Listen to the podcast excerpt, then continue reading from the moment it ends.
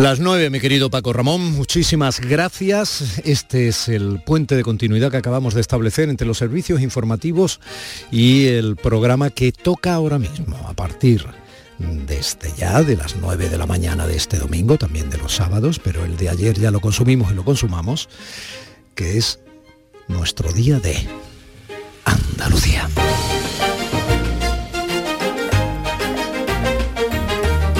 Último programa de la temporada, así que no tengo más remedio que darle los buenos días con el mismo respeto, el mismo afecto y la misma intensidad y ganas con que lo hago cada mañana de sábado y cada mañana de domingo. Sin usted, sin ti del otro lado, como decía Serrat, no habría milagro. Uno se cree que los mató el tiempo y la ausencia. Probablemente sea una de las pequeñas joyas de la música a lo largo de toda la historia esa primera libertad del silencio que nosotros definimos en la sección del maestro José Manuel Gil de Galvez, que nos descubre a tantos compositores e intérpretes andaluces de los últimos 100, 200 años, que nos está resultando divulgativamente tan necesaria y tan sorprendente y tan útil. La primera libertad del silencio ha sido la herramienta con la que este tótem de la cultura nacional, John Manuel Serrat, ha trabajado mm, desde siempre. Y a quienes se nos clavaron de manera definitiva en la memoria sensorial y en los caminitos del alma, en las últimas habitaciones de la sangre, utilizando la definición del duende lorquiano, de sus canciones, a quienes eso nos pasó, nos pasó para siempre. Serrat pequeñas cosas que nos dejó tiempo de rosas en un rincón, en un papel o en un cajón. Son aquellas pequeñas cosas que nos dejó un tiempo de rosas, que muchas veces coincide con el tiempo de nuestra juventud, porque es el tiempo en el que uno vive los impactos emocionales y los impactos de existir, de la vida, con mayor intensidad y de manera primigenia, ¿no? porque mm, eh, luego se repiten algunos de esos impactos y el reconocimiento de esas emociones ya vividas, aunque sean distintas, pero, pero en el fondo iguales, ya no es igual. Esas pequeñas cosas que define de manera tan certera y tan hermosa Serrat en esta cancioncita que se hace gigante cuando uno la oye o la lee, nos hacen que lloremos cuando nadie nos ve. Pero los que hemos llegado a vivir lo suficiente para aprender de esto del día a día, sabemos que esa lágrima puede ser también de alegría, porque si nos lo proponemos y pese al sufrimiento que nos rodea, también hoy, cada hoy, puede ser un gran día.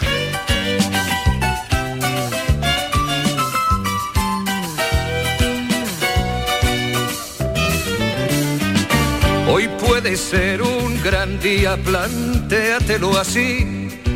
Aprovechar. Serrat actúa esta tarde-noche en el auditorio en Málaga a todos los que lo disfruten, los que conecten con la persona que fueron la primera vez que se entregaron a esa primera libertad del silencio firmada por Serrat, enhorabuena, que lo pase bien. Puede ser un gran día duro con él.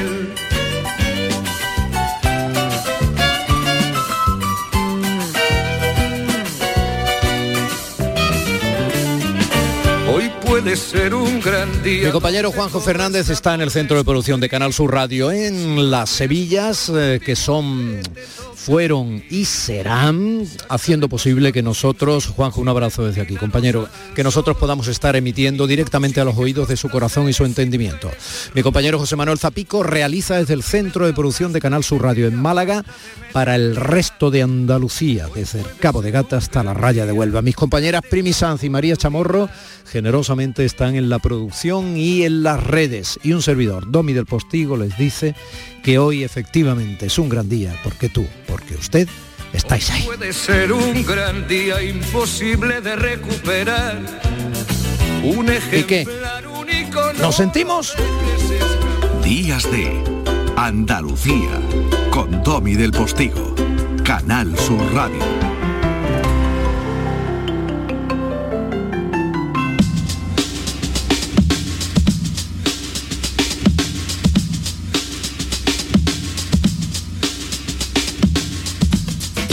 El talento joven no tiene límites ni fronteras. Pablo, buenos días.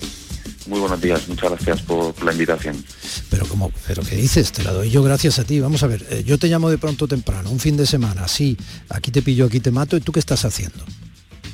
Pues la verdad que fíjate que, bueno que, me he levantado con, toda esta locura de, la noticia y la verdad que estaba simplemente compartiéndola con, con mi familia, con mis amigos desde el mayor orgullo y sobre todo desde el, agradecimiento a poder de alguna manera contribuir a, visibilizar algo que, aunque estamos en España, es un país desde luego tremendamente avanzado, todavía queda muchísimo por... Por, supuesto, por supuesto. Bueno, la noticia a la que hace referencia es ese reportaje que ha hecho el diario El Mundo, donde eh, se menciona, se rescata mínimamente el perfil y la fotografía de algunas de las personas más influyentes de nuestro país dentro o que están adscritas al colectivo LGTBI más, ¿no? Ese es un poco el, y tú estás ahí, efectivamente, junto a ministros, junto a financieros, junto a artistas. Eh, ¿Por qué estás ahí, en esa tribu con B? Pues eh, bueno, la verdad que por, por, ser yo mismo, simplemente yo creo. No, no tiene, yo creo que el mayor éxito en la vida es eh, ser tú mismo, de verdad lo, creo y es quizás la tarea más difícil que tenemos, porque desde luego no es nada sencillo en un mundo cada vez más polarizado y, desgraciadamente a veces muy poco tolerante con el, con el distinto y yo creo que todos y cada una de las personas que estamos ahí, que no dejamos de ser pues 100 eh, más de las muchas personas que, lo son eh, y que pelean cada día para ser quienes realmente son, pues yo creo que ese, ese, es el mayor éxito, ¿no? Y creo que lo importante no es para nada, de alguna manera, pensar, ¿no? Eh, que si somos influyentes o no, porque desde luego que no, sino también el papel y la responsabilidad que tenemos a la hora de poder visibilizar y hacer normal algo tan cotidiano y tan natural como es el amar a quien quieras. Y desde luego que yo creo que, como decía, aunque queda mucho por hacer, creo que tenemos todos la tremenda responsabilidad, para mí es un orgullo poder salir para visibilizar que no solamente eh, en determinados sectores industrias eh, estamos, sino que existimos en cualquier ámbito de la sociedad, allí donde hay personas, no solo, eso es importante en, en generaciones quizás más mayores, sino también entre las nuevas generaciones que también tenemos que dar un paso al frente y demostrar ¿no? con orgullo lo que somos. Mm. Cuando yo, Pablo González Ruiz de la Torre, sevillano, andaluz, cuando yo te decía, aunque tú estás en Madrid ahora en tu casa allí, ¿no? Sí, cuando yo te decía lo de la tribu con B, era una alusión simpática, como sabes, a tu tribu con V. Has convertido tribu en un referente, ¿no? alrededor de el talento es una especie de convocatoria intensa y emocionante eh, del talento en todo el mundo, ¿no? Sí, la verdad que llevamos, como bien dices, ocho años ya, que se dice pronto trabajando. Empecé con 20 justo, acabo de cumplir 28 y la verdad que han sido ocho años tremendamente intensos, muy apasionantes en los que he tenido la, oportunidad de, bueno, de aprender muchísimo, de crecer todavía más y sobre todo de, descubrir gente absolutamente maravillosa. Ocho años en los que hemos tenido la suerte ¿no? de construir este ecosistema de talento a nivel global eh, llamado, ¿no? como tú bien dices, Tribu con V, precisamente porque lo que nos une no es un pasado sino una visión ¿no? con V de futuro que ilusione, que conecte, que nos ayude a, compartir, eh, por así decirlo, todo lo que tenemos por delante, todo lo que tenemos hoy en día y sobre todo a trabajar, que es el propósito de Tribu, para impulsar una sociedad más humana que de alguna manera siempre ponga el talento en el centro y esto al final pasa simplemente porque creo que lo más importante, por un lado, hacer que las personas descubran, activen y potencien todo el talento que tienen y en paralelo también hay que preparar a la sociedad, a las organizaciones, a los gobiernos para que sean capaces de entender, pero también de gestionar más y mejor el talento que tienen. Mm. Queda mucho por hacer, tú lo decías antes, en valores morales, en solidaridad, en defensa de derechos, en capilarización de esos derechos en lo cotidiano, pero hemos avanzado muchísimo, muchísimo. Y España es eh, un ejemplo claro y notorio de todo eso, al margen de eh, etiquetas, eh, banderías, crispaciones políticas o partidistas. El hecho es que poco a poco nuestro país se ha puesto un poco en la delantera, digamos, del respeto en líneas generales, ¿no? En muchas cosas en muchas cosas. quizá el reto ahora sería globalizar eso, porque se han globalizado las transacciones comerciales al segundo, pero desde luego se siguen eh, persiguiendo homosexuales o, se sigue haciendo la ablación en muchos países. Ayer en el programa hablábamos precisamente de eso y otras barbaridades que tienen, a, que tienen evidentemente a, la gente diferente o a los vulnerables o a personas absolutamente normales en el punto de mira por querer ser ellos mismos o ellas mismas, ¿no? Bueno, la verdad que es curioso, ¿no? Y, basta hacer esta reflexión, sobre todo para toda la gente que nos esté escuchando, mm, pensemos, ¿no? Por un momento, hasta qué punto se puede estar machacando, eh, denigrando o simplemente eh, expulsando ¿no? de la sociedad desde el mayor eh, irrespeto del mundo a una persona por el simple hecho de amar libremente, ¿no? Podemos tener todos diferentes opiniones, perspectivas, ideologías, formas de entender la vida, de afrontar el futuro, pero ¿qué sentido tiene que a día de hoy, en 2022, ya no solo en España, sino en cualquier lugar del mundo, se siga permitiendo que a una persona, por el mero hecho de ser libre a amar, que es algo que nunca hace daño absolutamente a nadie, ¿cómo puede ser ¿no? que todavía haya países en los que sea absolutamente ilegal y muchos en los que incluso se castiga con la pena de muerte? Es curioso, ¿no? Y la verdad que, repito, y como bien decías, eh, he tenido la suerte tremenda de nacer en Andalucía, de vivir en Madrid, de estar en España y de vivir en un país tremendamente eh, respetuoso, avanzado y, bueno, que, que, ha puesto siempre ¿no? por bandera, no siempre ha sido así, pero que luego a día de hoy cada vez más eh, a los derechos ¿no? en general por, por delante. ¿no? Y esto que, que yo creo que hay que estar orgullosos de ello, pero también hay que asumir, y esto es muy importante, la responsabilidad, no solo para con nuestro país, sino para con el mundo en el que vivimos, y darnos cuenta de que aunque somos unos privilegiados, a pocos kilómetros de aquí hay gente, repito, a la que se la machaca, a la que incluso se la llega a matar, que se dice eh, pronto, ¿no? Y creo que, repito, no solamente es un derecho el poder ser tú mismo, sino que yo siempre pienso y, siempre pensaré que es una verdadera responsabilidad para con uno mismo, pero también para con la gente que nos rodea y que muchas veces, desgraciadamente, no tienen la misma oportunidad de poder vivir en libertad y gozando de, lo que es ser uno mismo. ¿no? Eh, algunos lo intentaron durante mucho tiempo. ¿El orgullo es de izquierda o de derecha? Bueno, yo creo que esta es una de las grandes batallas que tenemos. La diversidad no no es una no es una campaña ni es una guerra ideológica, la diversidad es un, es un, bueno, ni siquiera la diversidad, el derecho a ser tú mismo es un derecho que no entiende, repito, de partidos políticos y es un error tremendo cuando hay determinados sectores de la sociedad, determinados sectores de la política que se intentan adueñar de, aspectos ¿no? Eh, y, de, y de cuestiones tan, tan, tan transversales y tan de toda la sociedad como puede ser el derecho a ser tú mismo. ¿no? Yo creo que es un error tremendo. Es cierto que la diversidad está tremenda y siempre la ha estado ¿no? tremendamente politizada, es cierto ¿no? que ha habido, por supuesto, eh, partidos ¿no? que han contribuido de una manera u otra y eso es innegable, pero lo que está claro es que a día de hoy, en 2022, es absurdo seguir pensando que, por ser de un partido no se puede ser gay, que por ser gay no se puede ser de un partido, eso es absolutamente erróneo, porque como siempre digo yo, el ser gay no deja de ser una cualidad más o una característica más de, mi persona, de mi persona, y no por ello ello tiene que de alguna manera determinar lo que yo vote, lo que yo piense, lo que yo haga, sino todo lo contrario, es una característica más de mí que lo que tiene que hacer es libre y sobre todo respetuoso y desde luego creo que es un tremendo error tanto colectivizar y hacer sectaria eh, esta causa que es de todos y para todos y por supuesto mucho menos que haya determinados partidos políticos que se adueñen de algo que repito es legado y sobre todo patrimonio de toda la sociedad. Es guapo, eres inteligente, eh, resultas solvente, estás triunfando, estás entre las personas influyentes, eh, eres gay, Em, estás de moda. Bueno, la verdad que, muchas gracias. Eh, la verdad, bueno, no, no, sí, soy gay, desde luego que sí. Eh, no sé lo demás, pero desde luego que sí. Eso lo tengo clarísimo y muy asumido y muy feliz de ello. pero, pero fíjate, eh, te provocaba simpáticamente, porque eso en otro momento histórico sería impensable, quiero decir. Absolutamente. Y por eso digo que lo que estoy es tremendamente agradecido a la vida, agradecido al país en el que he nacido, a mi entorno. No siempre ha sido fácil, eh, pero desde luego que estoy tremendamente agradecido a, que realmente a día de hoy pueda ser quien soy, pueda compartir mi vida pueda de alguna manera vivirla eh, a mi propia manera y sobre todo, repito, eh, con tremendo orgullo y, capacidad de vivir siendo quien soy. Muchas veces, ¿no? Cuando las personas, yo creo, ¿no? Que, no son parte de este colectivo, eh, piensan, ¿no? Que esto ya está muy avanzado, que no hay, realmente no hay tanto que hacer, que esto ya está todo muy conseguido, sin duda alguna, ¿no? Comparado con hace 20 años, estamos a años luz de lo que era, pero todavía queda mucho, ¿no? Allí donde haya una familia allí donde haya una clase, allí donde haya un grupo de amigos en el que a una persona, por ser parte de este colectivo, le dé miedo de alguna manera manifestarse, abrirse, ser quien es, siempre que siga habiendo una única persona en este país, en esta sociedad, que tenga miedo a ser quien es, quedará por hacer y quedará por luchar.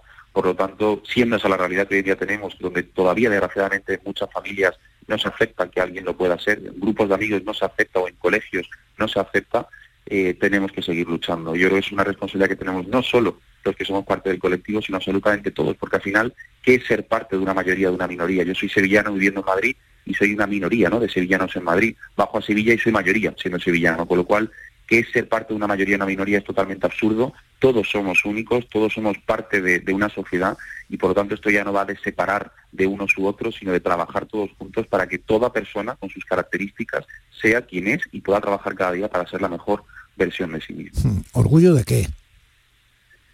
Orgullo de ser, eh, orgullo de, ser simplemente, parece algo muy, muy obvio, ¿no? Pero creo que muchas veces las personas que no hemos tenido la oportunidad desde pequeños de poder ser quienes somos en total libertad, cuando de repente te permites y te, y te dejas ser quien eres, te das cuenta de, lo, bonito que es la vida y sobre todo de lo mucho que merece la pena vivir siendo quien eres. Esto quizás para muchas personas que nunca hayan tenido esta situación les parezca algo extremadamente obvio y quizás hasta un poco absurdo, pero eh, todos aquellos y que de alguna manera hayan compartido esta experiencia que estoy intentando trasladar sabrán de lo que hablo, porque al final vivir fingiendo, vivir ocultándote, vivir mintiendo es tremendamente agotador y te aleja de lo más importante en la vida, que es ser feliz. Por tanto, orgullo simplemente de ser. Eh, ¿La escenificación del orgullo eh, tiene más calado social con pluma o sin pluma? Bueno, yo creo que la escenificación del orgullo no deja de ser una celebración eh, que, para mí debería ocurrir cada día, ¿no? porque al final eh, como tantas otras causas, esto no va de celebrar una vez al año lo que somos, sino de, trabajar cada día para vivir con orgullo y sobre todo para manifestar y, defender esa, esa causa, ¿no? Desde luego que, yo creo que es importante, sobre todo por visibilizar, eh, repito, eh, pues esta, esta realidad que todavía sigue existiendo y todo lo mucho que tenemos por delante y, claramente para mí es fundamental, ¿no? Una celebración como, como la que va a ocurrir en breves en Madrid, que lleva ocurriendo ya en distintas ciudades en toda España, y creo que hay que seguir trabajando en ello. Es cierto que muchas veces no eh, se saca o se da a conocer eh, pues una cara más eh, bueno pues más fea, ¿no? O no tan no tan realmente festiva como la que debería tener, pero aún así yo creo que lo importante es que seamos conscientes de que se celebra lo que se celebra porque todavía queda mucho por hacer y sobre todo porque a día de hoy ha sido mucho lo que ya hemos conseguido hacer. Pablo, sigue siendo muy, muy, muy joven, tiene solo 28 años. ¿eh? Yo sé que cuando se tienen 28 años parecen muchos, pero te aseguro que he visto desde mis 58, macho, eres un pibón. Entonces, en ese sentido te digo, eh, hay muchos jóvenes que probablemente estén todavía en el punto de decírselo a sus padres. Da igual eh, la familia como ocurra, sea separada, junta, etcétera, los padres son siempre los padres. Eh, algo que decir al respecto, me quieres contar cómo lo hiciste tú, quieres lanzar un mensaje a quienes están en esa tesitura, les quieres hablar a las familias. Bueno, lo primero y lo más importante es que no están solos. Eso es eh, ni solos ni solas. De verdad que eso es lo más importante de todo. Es cierto que al final hay una familia, que es la familia en la que nacemos, que es con la que más fuerte ¿no? se generan esos vínculos desde siempre y desde luego a la que más conectados estamos. Pero luego hay una familia afectiva que se desarrolla a lo largo de tu vida y que, que de alguna manera tú construyes. ¿no? Y esto es importante porque es cierto que todavía desgraciadamente hay muchos padres y madres ¿no? y familias que, que no terminan de aceptar eh, que sus hijos puedan ser, ¿no? Pues eh, hijos e hijas puedan ser LGTBI y, y, es cierto que es una pena, porque al final eh, no hay nada más bonito que el amor que, que un padre o una madre siente por, por su hijo y viceversa.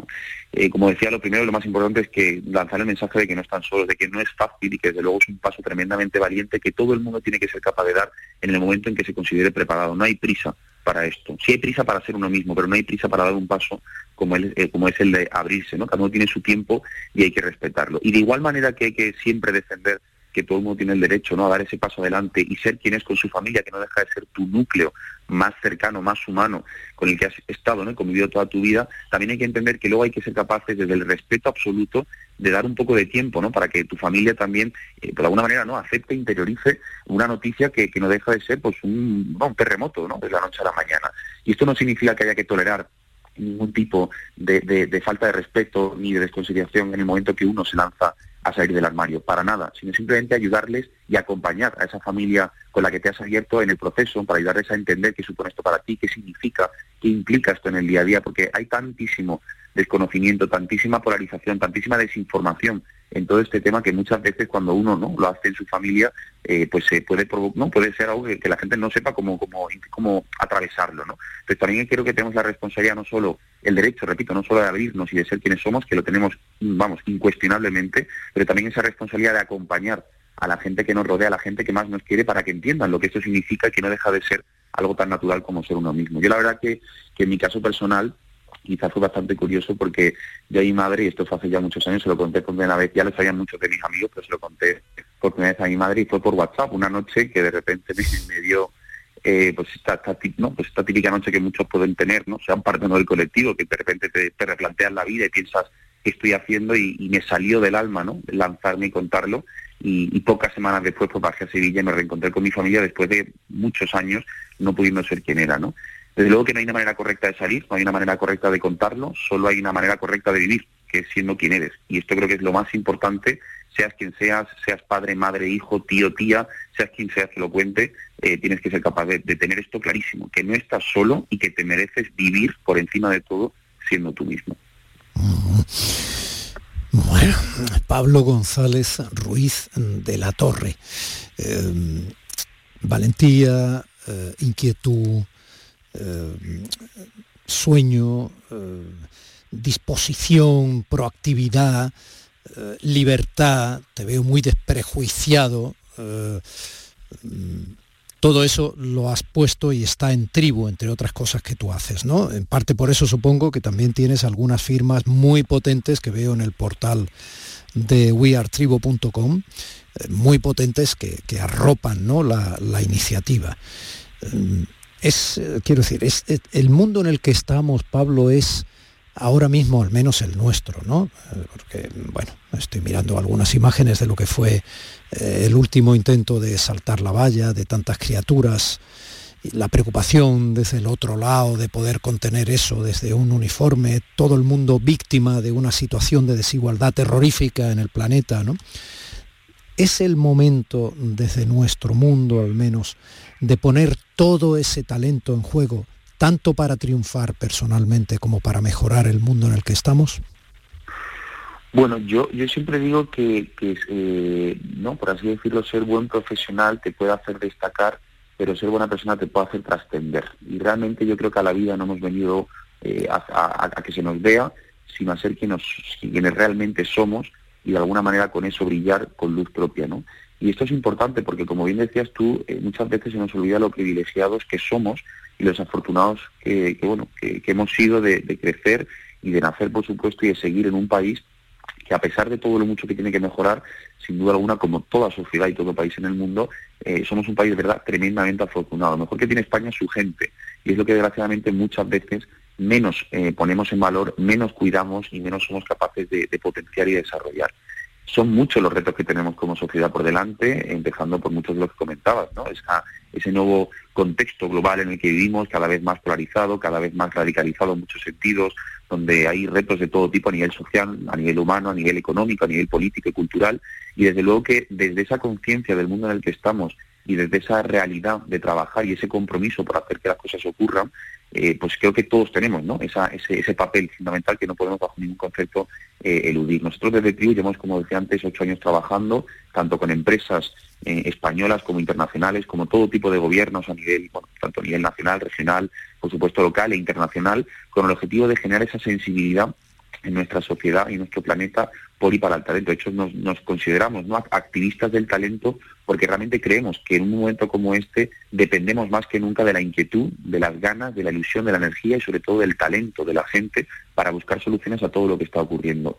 Las cosas no ocurren porque sí, las cosas no se solucionan porque sí, sino que realmente requieren de personas con, ganas, con, con, entusiasmo, con confianza y sobre todo con capacidad de trabajar en equipo, compartiendo desde las diferencias lo mucho que les une para avanzar. Y ese es el espíritu que tenemos en tribu, esa es, la, la, ilusión ¿no? que, que, nos hace trabajar cada día para dar lo mejor de nosotros mismos, porque el mundo no es fácil, no lo ha sido nunca, no lo es a día de hoy, y creo que lo importante, como bien decías, es ver qué podemos hacer cada uno de nosotros en nuestro pequeño mundo eh, para de alguna manera conseguir que las cosas eh, evolucionen y mejoren para todos. ¿no? Y en ese sentido, muchas veces parece ¿no? que esto es un tema de grandes superhéroes y lo que hace falta realmente es gente eh, ordinaria, ¿no? gente normal, eh, y entendido ordinario como lo, cotidiano, lo, natural, haciendo cosas extraordinarias en su día a día, en su pequeño mundo. El mundo se cambia, como dice un gran amigo mío, cambiando tu propio mundo. Y creo que esta responsabilidad individual es a la que tenemos que apelar más que nunca para que las cosas realmente cambien.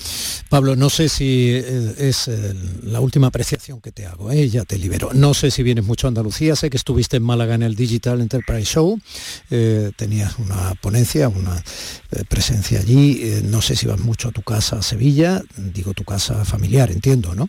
Porque tú vives en Madrid de manera habitual, pero hemos tenido unas elecciones hace muy poco, te sientes concernido, has venido a votar, no has votado, no te voy a preguntar qué has votado, no quiero decir, ¿tienes alguna reflexión que hacer respecto a, las, eh, a los resultados de las elecciones que han sido históricos desde el punto de vista sociológico, periodístico y político en nuestra comunidad? Sí, sí, sí. Bueno, la verdad que a, mi tierra me une, bueno, por supuesto, a mi casa eh, en Sevilla con toda mi familia y, por supuesto, a mi pareja en, Málaga. Y sí que es cierto que, bueno, por supuesto que bajé. Eh, al final, ¿qué sentido tendría, no? estar en lo que estoy haciendo lo que hago si luego no, no, de alguna manera no asumiera esa responsabilidad que todos los ciudadanos tenemos cada cuatro años de elegir a quienes queremos que nos representen. Creo que han sido luego unas elecciones en las que hemos visto lo mejor y lo peor de, bueno, de, la política en, general y yo la verdad que, bueno, que estoy contento porque creo que tenemos cuatro años por delante para seguir creciendo, para seguir evolucionando, para seguir haciendo que, que Andalucía avance y sobre todo para de alguna manera dejar fuera los extremos, la polarización, la radicalidad y centrarnos en lo verdaderamente importante, que es construir, que es progresar, que es desde la mayor. Eh, humildad eh, posible reconocer todo lo que no hemos hecho bien durante muchos años para poder empezar a hacerlo bien eh, cada vez mejor y sobre todo contando con todos. Creo que es importante que en un proyecto como es Andalucía no se deja a nadie atrás y no se considera a nadie menos, y esto creo que es clave. Y desde luego que yo creo que mi tierra lo mejor que tiene, siempre lo he dicho, es su gente. ¿no? Si lo tiene España, Andalucía todavía más, y creo que es momento de creernos lo mucho que somos y lo mucho que tenemos y valemos en Andalucía, el enorme futuro y potencial que tenemos como tierra y sobre todo que al final, por suerte, nadie nunca nos puede decir a los andaluces lo que no podemos eh, realmente llegar a conseguir, porque por suerte, y esa es la, gran noticia, ¿no? Todo depende de nosotros. Así que por lo tanto yo creo que ahora tenemos, repito, la oportunidad en estos cuatro años de, trabajar todos juntos, de, dejar a un lado nuestras diferencias y de ver cómo podemos realmente crear, construir y edificar la Andalucía que todos y cada uno de los andaluces que estamos viviendo fuera, pero que por supuesto viven en Andalucía, nos merecemos. Así que yo, desde luego, estoy contento de que, de que por así decirlo, bueno, eh, sigamos construyendo, sigamos avanzando y sobre todo de, haber dejado fuera la, la radicalidad, la, bueno, la, no tolerancia y, que a partir de ahora podamos seguirnos trabajando por y para lo más importante, que son los andaluces y las andaluzas. Bueno, bien mirado, jovenzuelo te, doy muchísimo, muchísimo las gracias y eh, ya sé que, insisto, ha sido un poco un aquí te pillo, aquí te mato, no sé qué te podría regalar como detalle, porque además no te tengo cerca, no te puedo poner ni un cafelito ni nada, pero bueno, si quieres, ¿qué música te gusta? ¿Una canción? Así de pronto que te venga... Una canción, pues mira, muy buena pregunta. Yo la verdad que soy muy, muy fan de, Phil Collins, cualquiera de, él me encanta. Bueno, pues entonces al menos eh, con una canción de Phil Collins te doy este abrazo andaluz desde aquí. Enhorabuena por estar en esos perfiles que siempre, hombres son de impacto, ¿no? Entre esas personas influyentes que reconoció el diario El Mundo y nos veremos, si Dios quiere, algún día, si no en la radio, en la calle aquí, en nuestro sur. Gracias, Pablo. Muchísimas gracias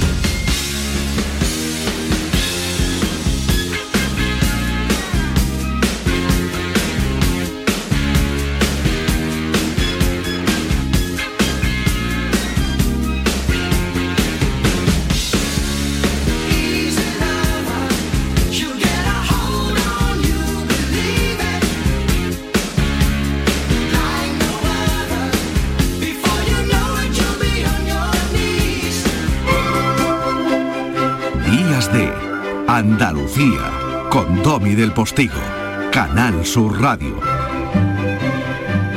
Aquadeus, ahora más cerca de ti, procedente del manantial Sierra Nevada, un agua excepcional en sabor, de mineralización débil que nace en tu región. Aquadeus Sierra Nevada es ideal para hidratar a toda la familia y no olvides tirar tu botella al contenedor amarillo. Aquadeus, fuente de vida, ahora también en Andalucía.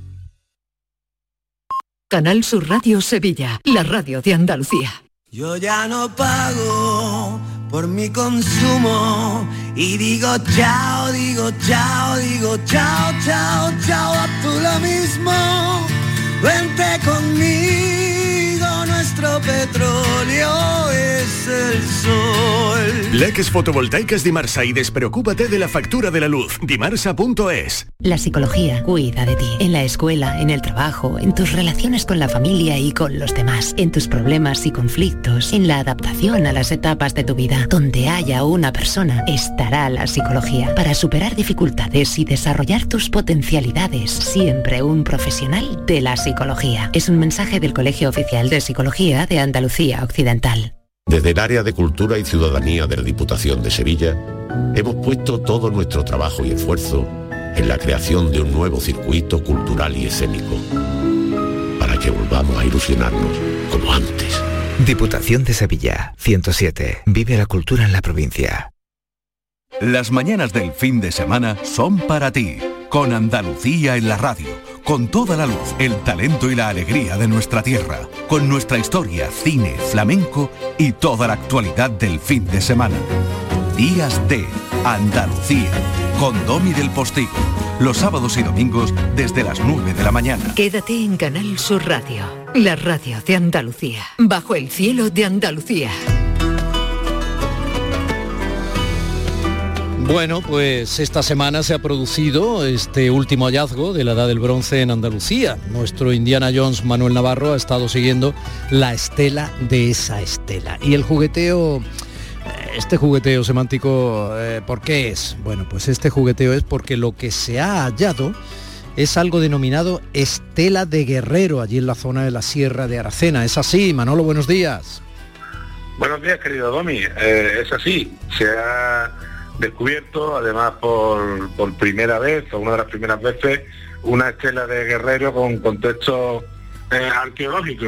¿Qué quiere decir con contexto arqueológico? Bueno, pues que se ha, se ha excavado en un sitio que estaba intacto y que la pieza, digamos, se encontraba en su posición eh, original o en, una muy próxima a la, a la original. Eh, la historia de las estelas es muy interesante, son unas piezas en la arqueología que, que suponen un, gran reto para los arqueólogos, precisamente porque la mayoría de ellas han aparecido fuera de contexto arqueológico, han aparecido fundamentalmente como, como marcas, como, como una especie de cruceros, ¿no? de marcas en, en los caminos, y entonces esto había dado pie, ha dado pie durante muchísimas décadas a interpretaciones que quizás no sean las más, perdón, no sean las más las más ajustadas, ¿no? Eh, en este caso, la estela, para que nuestros oyentes se hagan una idea aproximada, es una representación humana en una, en una piedra, habitualmente de gran tamaño, de tamaño medio y grande. Las hay muy grandes, por ejemplo en Cerdeña, que tuvimos ocasión de visitarlas el año pasado.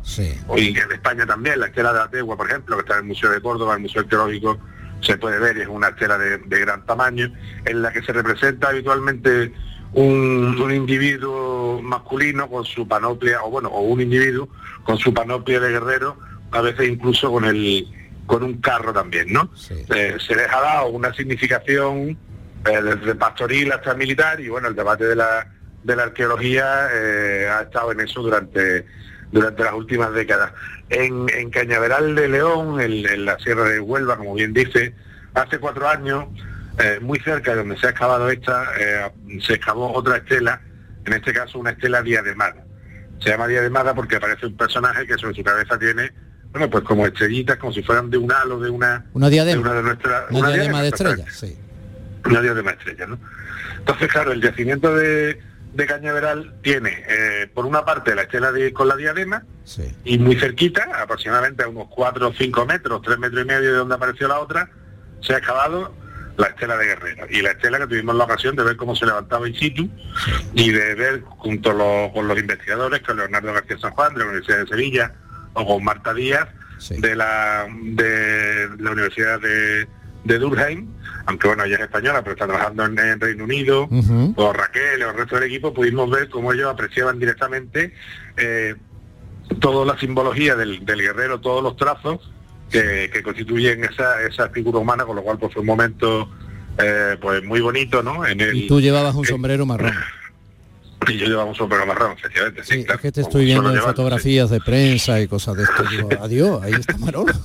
Ese Marón que estáis levantando efectivamente esa piedra plana, ¿no? De aproximadamente un metro de longitud.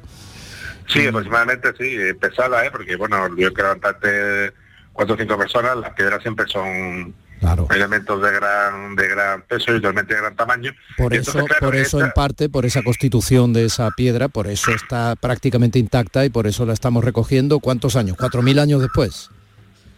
Pues no es la datación exacta todavía, porque eh, bueno, han tomado eh, varias estoy, muestras leyendo edad del bronce. Con distintas técnicas, edad del bronce, probablemente principios de la edad del, bronce.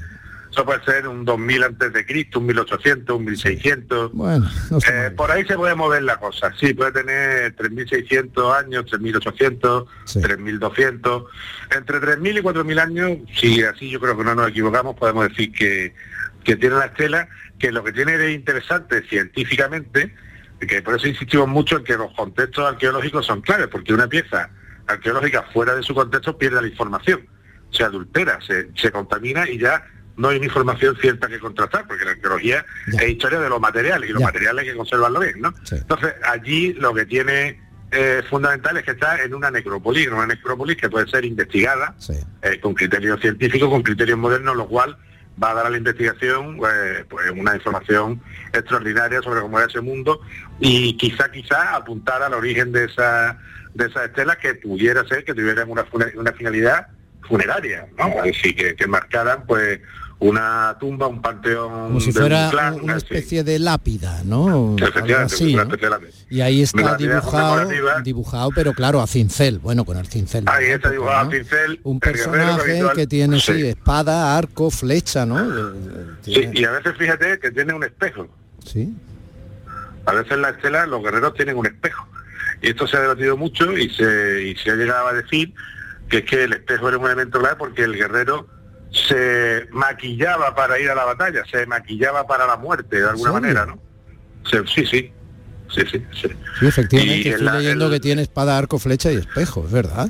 Sí, sí, el espejo aparece en bastantes de ellas y en la por ejemplo, en muchos de Córdoba se puede con bastante facilidad y, se, y el espejo se ha, se ha dicho que era, eh, bueno, pues que era por esto, ¿no? Porque era una preparación, de alguna manera, el, es el guerrero que se, se, pone su, su panoplia, se pone su traje que le da, que le otorga ese, grado dentro de la sociedad de guerrero y que va preparado eh, pues para la muerte arreglado. Sí, sí, eso se ha, se ha debatido y se debate sobre ello, ¿no?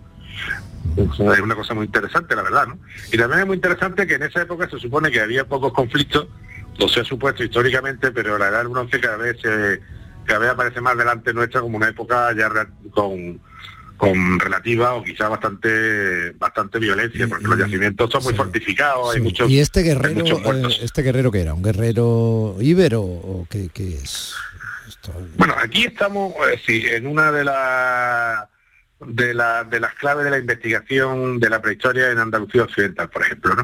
En Andalucía Occidental se sabe que la, la época inmediatamente anterior que le coincide grosso modo con Valencina de la Concepción, digo Valencina como gran yacimiento de la edad del cobre, aunque bueno, hay otros como Marchales, de los que hemos hablado aquí, o el propio final de, los yacimientos de Antequera, que es una época de una gran explosión arquitectónica, eh, que es una época eh, de un gran brillo social, pero que parece que colapsa, y siempre se ha dicho que en la edad del bronce, en la zona del suroeste, cuidado, no en el sureste, en la zona de Almería del Algar, donde hay un gran brillo civilizatorio en esa época, pero en la zona occidental siempre se ha dicho que había un vacío eh, poblacional. Y precisamente esta estela, esta necrópolis, y también otro monumento del que vamos a hablar un momento, si te parece, que es el tolo de, eh, de la playa de los caños de, Meca, ¿no? de Barbate, del Cabo de Trafalgar. que es un tolo? es un tolo de la, un tolo de la del cobre, que es una tumba de, de corredor, como es la tumba del, del Romeral de Antequera, eh, precisamente vienen a completar quizá ese espacio que se pensaba que en la edad del bronce había habido, según parte de la investigación tradicional, un vacío de población, es decir, la, la, civilización tan brillante de la del cobre habría colapsado y habría quedado eh, un hiato sin ocupación o con una ocupación de muy poca densidad, pero ahora los nuevos datos de investigación, como esta necrópolis de, de Cañaveral de León, el tolo del, del tómbolo de Trafalgar, del, del cabo de Trafalgar, o un artículo sobre poblados de la edad del bronce con descubiertos con tecnología líder, que sabes que son estos escáneres eh, que se hacen desde el aire, de los cuales ya hemos hablado en el programa algunas veces, y se han documentado en la zona precisamente del norte de Sevilla y del oeste de Sevilla y de Huelva, un gran número de, ciudades, de poblados de la edad del bronce, eh, quizás todo esto está sufriendo un, cambio eh, muy importante, ¿no? Y, hablábamos de la, del, del tómbolo de, de, Trafalgar, de ese sitio maravilloso de que hablamos el año pasado, si recuerda bien, cuando apareció en la playa, en la propia playa de los Caños de Meca, eh, aparecieron unos baños romanos, ¿no? Sí. Que tuvieron, aquello tuvo una imagen muy impactante, estuvo muchos días en los medios. Sí, hombre, hablamos de ello aquí, hablamos de ello aquí, claro. Sí, sí, hablamos, hablamos, La imagen es efectivamente impactante, son enormes, vamos, quiero decir que... Sí, sí, sí, las termas. Bueno, pues muy cerca de las termas, que también el año pasado ya habíamos visto el descubrimiento de una primera tumba de la edad del cobre, una tumba de mala del año pasado, que tenía unos ajuares eh, preciosos con materiales eh, de fuera. Bueno, pues los investigadores de la Universidad eh, de Cádiz, entre los que estaban Darío Bernal, Eduardo Vijande y unos cuantos más, ¿no? Que son investigadores excelentes de, Andalucía, ¿no? Lo destaco porque me gusta que en la, creo que es interesante destacar que, el, que en la punta de la investigación arqueológica y científica pues haya equipos que son formados en nuestra universidad y formados por profesionales aquí, ¿no? que creo que es un elemento destacable porque a, así Andalucía, bueno, pues también brilla por otras cosas, ¿no? y, el, y este equipo tan bueno de la Universidad de Cádiz, que está haciendo un trabajo excepcional en toda la provincia y fuera también, ayudando en yacimiento aquí en la provincia de Málaga, como los de Aldales, eh, han trabajado en ese, en ese cabo de, de Trafalgar, si recuerdas el año pasado ya hablábamos del valor histórico de los cabos, como eran sitios de culto, sitios de veneración de los antiguos. Y bueno, ellos han seguido prospectando en este cabo, que además es complicado porque aquello es un arenal. Bueno, tú conoces la playa perfectamente y, conoces el cabo. Y bueno, este año, hace unas tres, cuatro semanas, han dado con una eh, con otra tumba, con otros tolos, que son estos sepulcros megalíticos de, corredor, que tiene un corredor de entrada y una cámara circular que está justo, justo, justo, digamos, en, la parte más sur, en la parte de la punta del, de este cabo, que da justo al mar, ¿no? y, bueno, eso parece indicar que todo el cabo es una probablemente una gran necrópolis de la el final de la edad del cobre, principio de la edad del bronce, que es esta época que estamos hablando también de, de Cañaveral, ¿no? Que probablemente también pueda ser del, del final del cobre, el principio de la necrópolis, ¿no? Ahí están los investigadores datando, eh, a través de distintos sistemas, de sistemas de isótopos, de eliminación, de ASL, o sea, de, muchas maneras que están empleando distintas, perdón, para tener la información exacta eh, sobre esa, o lo más exacta posible, sobre esas dataciones y bueno, así poder informarnos a todos de en qué momento fueron construidas estas esta necrópolis y cómo era y cómo se caracterizaba la población de aquel momento. Pero estamos ante un momento, sin duda, de la prehistoria de, de Andalucía, de la prehistoria en este caso del, suroeste, eh, que yo creo que no tiene parangón y que está sufriendo una aceleración muy grande eh, que no se veía desde hacía, desde hacía mucho tiempo, lo cual yo creo que debemos estar de, enhorabuena porque además son dos sitios en una naturaleza, tanto el sitio, bueno, el sitio de Trafalgar, que es francamente especial, ¿no? Porque aquello, en aquella playa de los Caños, ese cabo de Trafalgar, que se ve África al, al, alcance de la mano, ¿no? Se ve la costa africana enfrente, es un sitio maravilloso, pero claro, el, el bosque y el camino, que es un camino histórico también, probablemente un camino prehistórico también, donde está la necrópolis de Cañaveral de León y toda esa sierra eh, de, de, Aracena, toda esa sierra de Huelva, que son realmente una maravilla de bosque autóctonos, de dehesa, de una naturaleza impresionante eh, por no hablar de jamón, que ya sabes tú que es un tema que nos gusta. No, ¿por qué no, ¿por qué no se puede hablar de jamón? Porque me entran ganas de comérmelo. Hombre, eso quiere decir que estás bien. Estoy encantado. Lo contrario sería, sería sospechoso. Anda, un pitufito ahora, cuando vio que sentaría, ¿eh? No, el pitufito no lo va a entender eh, más de la mitad de Andalucía, pero bueno, el pitufito. Bueno, ¿Por qué, se, por qué se quieren comer un muñequito azul de esos?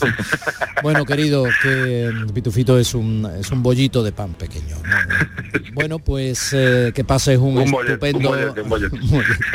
que pases un estupendo verano y seguiremos Igualmente. muy, muy, muy pendientes de todos esos descubrimientos que nos van enseñando fundamentalmente bajo el cielo de Sí, Andalucía. sí, da- quiénes eran quienes estuvieron aquí antes y posibilitaron de manera directa o indirecta que nosotros estemos aquí ahora. Un abrazo y un abrazo a todos nuestros oyentes, darles las gracias por habernos seguido durante la temporada y nada, ojalá podamos seguir la temporada que viene eh, contando estas cosas tan interesantes. Un fuerte abrazo a todos y a todo el equipo. Pues claro que sí, ya te puedes desmaquillar, eh, Manolo. Un abrazo.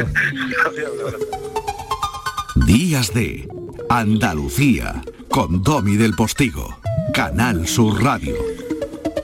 Celebra el Día Mundial del Medio Ambiente con Social Energy. Únete a más de 3.000 clientes satisfechos con nuestras soluciones fotovoltaicas. Realizamos un estudio gratuito para ahorrar hasta un 70% de tu factura eléctrica y te regalamos un cheque de 200 euros en Amazon. Pide tu cita en el 955 44 11 11 o socialenergy.es y aprovecha las subvenciones disponibles. La revolución solar es Social Energy. La mañana de Andalucía con Jesús Vigorra es tu referencia en la radio. Con la última hora del día, Toda la actualidad. la información más cercana que buscas y el mejor entretenimiento.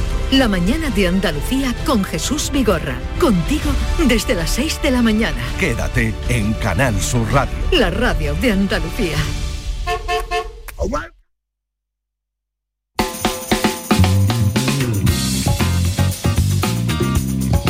Maestro Gil de Galvez, buenos días. Maestro Gil de Galvez, buenos días. Maestro Gil de Galvez, buenos días. Bueno, ¿estás ahí? ¿Me oyes o no? Eh, sí, cuando pueda hacerlo, sí. Eh, tú estás, hoy estás en Madrid, ¿no? Eso es, eso es, así es. Bueno, pues en Madrid está también el periodista andaluz Jesús Nieto, que nos trae esas postales sonoras imperdibles y que nos va a despedir la temporada porque él también tiene derecho a descansar este verano. No sé yo hasta qué punto el periódico lo dejará, pero en todo caso, ahora está más que liado con toda la parafernalia que se está montando fundamentalmente de seguridad por la cumbre de la OTAN en Madrid. No te vayas a ir, vamos a oírlo. Venga. Como alcalde vuestro que soy, os debo una explicación. Y esta explicación que os debo, os la voy a pagar. Querido Domi, ¿qué tal? Pues te puedes imaginar cómo andamos en la novena capital de Andalucía, en Madrid, con todo esto de la, de la OTAN. Van a venir aquí los americanos, recibimos con alegría y demás delegaciones del Tratado del Atlántico Norte y Madrid está desbordada. No se dan detalles exactos, eh, la gente tiene miedo, han recomendado el, el teletrabajo y ya incluso hay algún apocalíptico integrado que está hablando de que puede haber un putinazo. Fin, la cuestión es que eh, Madrid va a ser escaparate del mundo, con lo cual, bueno, por la novena capital de Andalucía y los telediarios, la CNN, y a ver si sobrevivimos a esta. Un abrazo y espero que todo vaya bien este verano que ya comienza y que descanses un poquito, que también te lo merece. Un abrazo muy fuerte, Domi, a ti y, como no, a todos los oyentes.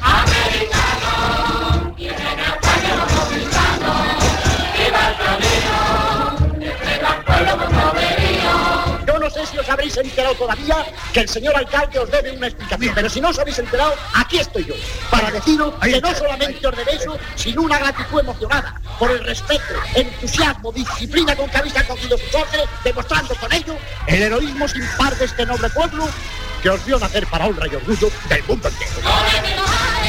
¡Ole! Manolo Morán en esa interpretación inolvidable junto a Pepe Iber haciendo alcalde de Villar del Río, aquella población eh, inventada, qué maravilla, en este bienvenido Mr. Marshall, al que aludía también eh, de manera indirecta eh, nuestro queridísimo Jesús Nieto.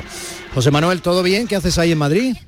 Pues mira, aquí estamos en un festival, eh, justamente en Las Rosas, en un festival de una universidad de los Estados Unidos, la Universidad Hofstra de Connecticut, y bueno, eh, dando masterclass a, a los estudiantes de violín, eh, trabajando con la orquesta, pasando unos días preciosos, realmente. Ah, qué bien. Bueno, pues eh, me has impresionado con esa Universidad de Connecticut, tío. Es que tu nivel... Sí, ¿qué te parece? No, no, me parece magnífico. Bueno, pues te voy a decir una cosa, aunque en Estados Unidos tienen ahora un verdadero marrón que los está poniendo frente a su espejo también como Estado, ¿no? Con todo el asunto de que unos estados eh, mantengan la legislación transversal, que parecía obviamente que era lógica, que pertenece a, nuestro tiempo, y otros, sin embargo, se estén descabalgando en función del partido que puede apretar en uno o en otro, en fin, respecto al, aborto, ¿no? Y me parece que esto es otra de las cosas, junto con las del Capitolio, que están poniendo a ese impresionante país frente a su propio espejo y, da la sensación de gigante caído, de, imperio que se desmembra. ¿no? me da, esa sensación a mí. ¿eh? Sí, son tiempos muy complejos en el mundo ahora mismo y con mucha inestabilidad y hay, que, hay que tenerlo en cuenta porque la inestabilidad eh, puede poner en peligro muchas cosas, obviamente. Sí. Bueno, pues eh, ya que es Universidad de Connecticut, tú Connecticut con nosotros, que allá vamos. Sí, la primera libertad del silencio. Música. Hacemos un poquito balance, ¿no? De lo que hemos hecho esta temporada, ¿verdad, maestro? Efectivamente, he, sacado algunas piezas, algunos autores de lo que ha sido esta temporada, eh, un ejemplo del trabajo que estamos haciendo, ¿no? Eh, autores andaluces, obviamente, y pues hemos empezado, por ejemplo, con Manuel García, ¿no? Esta es la obertura del poeta calculista. ¿Te acuerdas que estuvimos hablando de este tenor sevillano de finales del siglo XVIII? Maravilloso, el, padre de, las grandes mezzosopranos María Malibrán y Paulín Viardó, ¿de acuerdo? Amigo de Rossini. ¿Te acuerdas de la anécdota aquella que hablamos de cuando expulsaron a los españoles en 1827 de México? Que la diligencia en mitad del desierto lo, lo los cogieron unos bandidos a la familia y se libraron porque él comenzó a cantar. Se puso a cantar y tal, sí, sí. A mí me recordó una estampa de uno de los episodios de Curro Jiménez. Efectivamente. Paraban la diligencia a los bandoleros y tal y cual. Y bueno, y es muy tierno que el tío, pues sí, se pusiera allí a demostrar sus virtudes y que enterneciera a, los bandidos evidentemente eso da para una película porque es cómica esa historia. Sí, sí, sí, es, así. Bueno, y avanzando un poquito en el tiempo, nos vamos a, Julián Arca con, con la fantasía del Pache. Ahora os la cuento.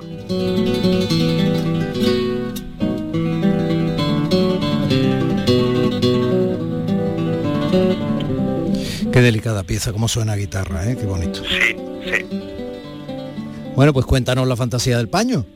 Bueno, vamos a ver, eh, Julián Arcas lo situamos en el, digamos, en el tercio central del siglo XIX y para que los oyentes más o menos pinten el, eh, y imaginen el paisaje de nuestra Andalucía, este era el típico guitarrista a caballo entre lo clásico y lo flamenco, eh, que venía, que digamos era la figura que buscaban estos viajeros románticos extranjeros que venían aquí, por ejemplo, viajes como el que hizo Glinka, el gran músico ruso, como hizo Lis, famoso pianista, y otros muchos, ¿no? Que buscaban la inspiración de la música española, pues encontraban a este tipo de, guitarristas, ¿no?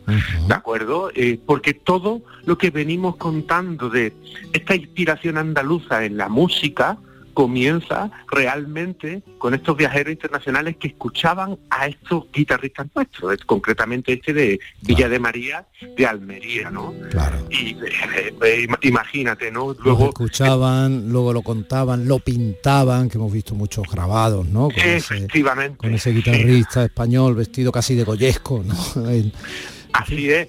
Y ponían estas melodías en su música, eh, realmente, ¿no? Esto que oían, ¿no? Aparte, bueno, Julián Arca fue un gran guitarrista que tocaba las guitarras de Torres, que ya lo trajimos al programa también, que era el Stradivarius de la guitarra, de, eh, que también es nacido en Almería. Y bueno, eh, eh, estamos ante el inspirador de lo que luego hizo Albeniz y también el propio Manuel de Falla, que esta estampa se repetía en la, Alhambra, en la, acuérdate de que hablábamos de la casa del Polinario, ¿no? La casa del guarda de la Alhambra, donde Albeni y posteriormente Falla se pasaban horas pues escuchando al guitarrista de turno, Ángel Barrio, al cantaor, y de ahí van sacando todas estas ideas de esas piezas maravillosas que componen el catálogo de la música española, ¿no? Que es verdaderamente maravilloso. Y de esa fantasía del paño a guitarra, estas danzas andaluzas.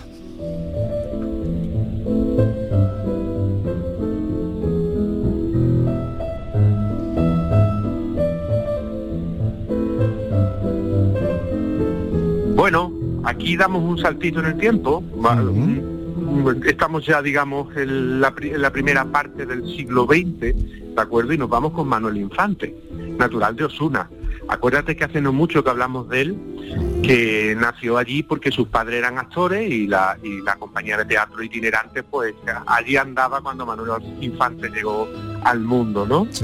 Tenemos la suerte de que se fue a París bastante pronto y se hizo un grandísimo músico, aparte de director de orquesta de relevancia, y su música fue impresa. ¿Eso qué quiere decir? Porque pasó a la posteridad mm, de una manera eh, bastante brillante y en un sitio muy importante. Y de hecho, eh, los pianistas eh, que tocan a cuatro manos, ¿de acuerdo? Lo conocen porque tienen un repertorio maravilloso. De hecho, hablando estos días aquí con unos pianistas americanos, eh, eh, eh, le hablé de Manuel Infante y lo conocían a la perfección y, muchas veces incluso aquí es difícil que, lo conozcan, ¿no? Y eso fue porque su música y su impacto se produjo desde París, ¿no? Y eso fue muy importante. es, un gran desconocido de nuestra música, pero realmente conocido entre los pianistas internacionales. Un gran desconocido que tú has hecho más conocido gracias a esta labor de rescate que estás haciendo. Bueno, y ahí va, eh, con el Vito, Vito, Vito, va, pero va hacia Pep Ventura, este cataluz o este andalán que creó la sardana.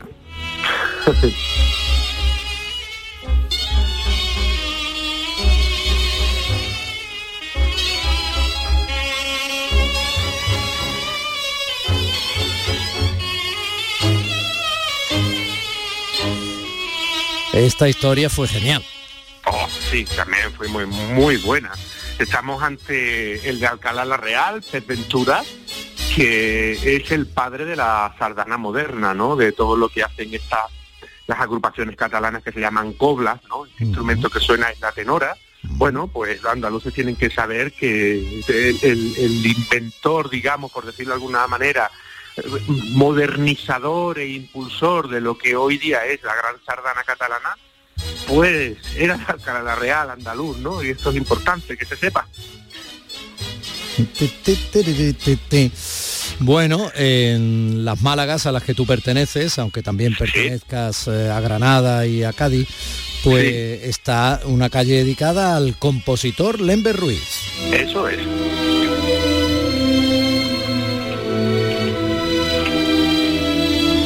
Qué clase, qué clase oh. tiene esta sinfonía para Santa Cecilia, madre. Sí, sí, sí, sí. Recuerda a Brahms porque su padre era gran amante de la música de Brahms y de Beethoven y en su tienda de comestibles en Málaga. Imagínate ¿eh? la Málaga de mediados del siglo, hacia, el año, al comienzo del siglo XX, más bien al año 20 por ahí, su padre con su tienda de comestibles y con Brahms y Beethoven a tometer y el niño por allí corriendo, ¿no?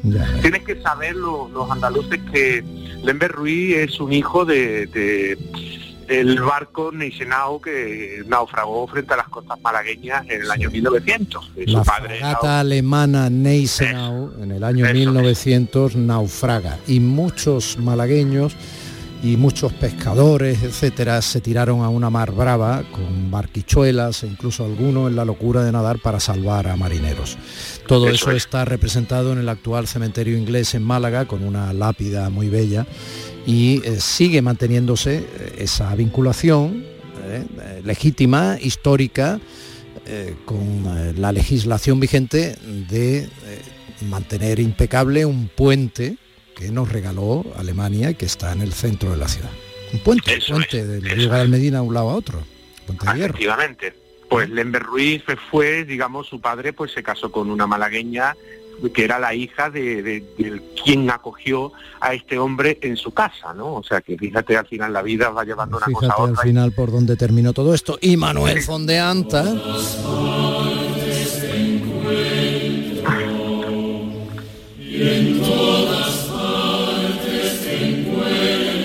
Hacemos un paso previo, Domi, y estamos con Juan Alfonso García. Fíjate, Ah, este es el señor Me cansa la vida, es verdad. No, no, no, pues nos vamos a ir a Fondeanta. Venga.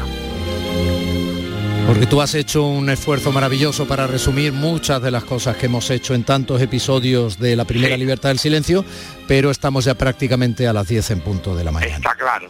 está claro. Y acabar Bueno, con Amargura de Manuel hombre. Fondeanta, orquestada además por Antón García, me parece alucinante. Sí, sí, sí, sí, sí. Es una pasada el eh, eh, Amargura, vamos. Es un himno, uno de los himnos de, de Andalucía, entre otros muchos sones eh, ya emblemáticos, ¿no? Y que se escucha en cualquier Semana Santa, o sea. Efectivamente, incluso que te la pones ahora y, y da igual.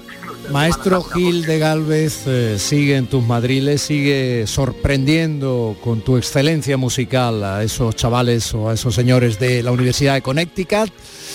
Pasa un buen verano. Gracias. Gracias a vosotros. Días de Andalucía con Domi del Postigo, Canal Sur Radio.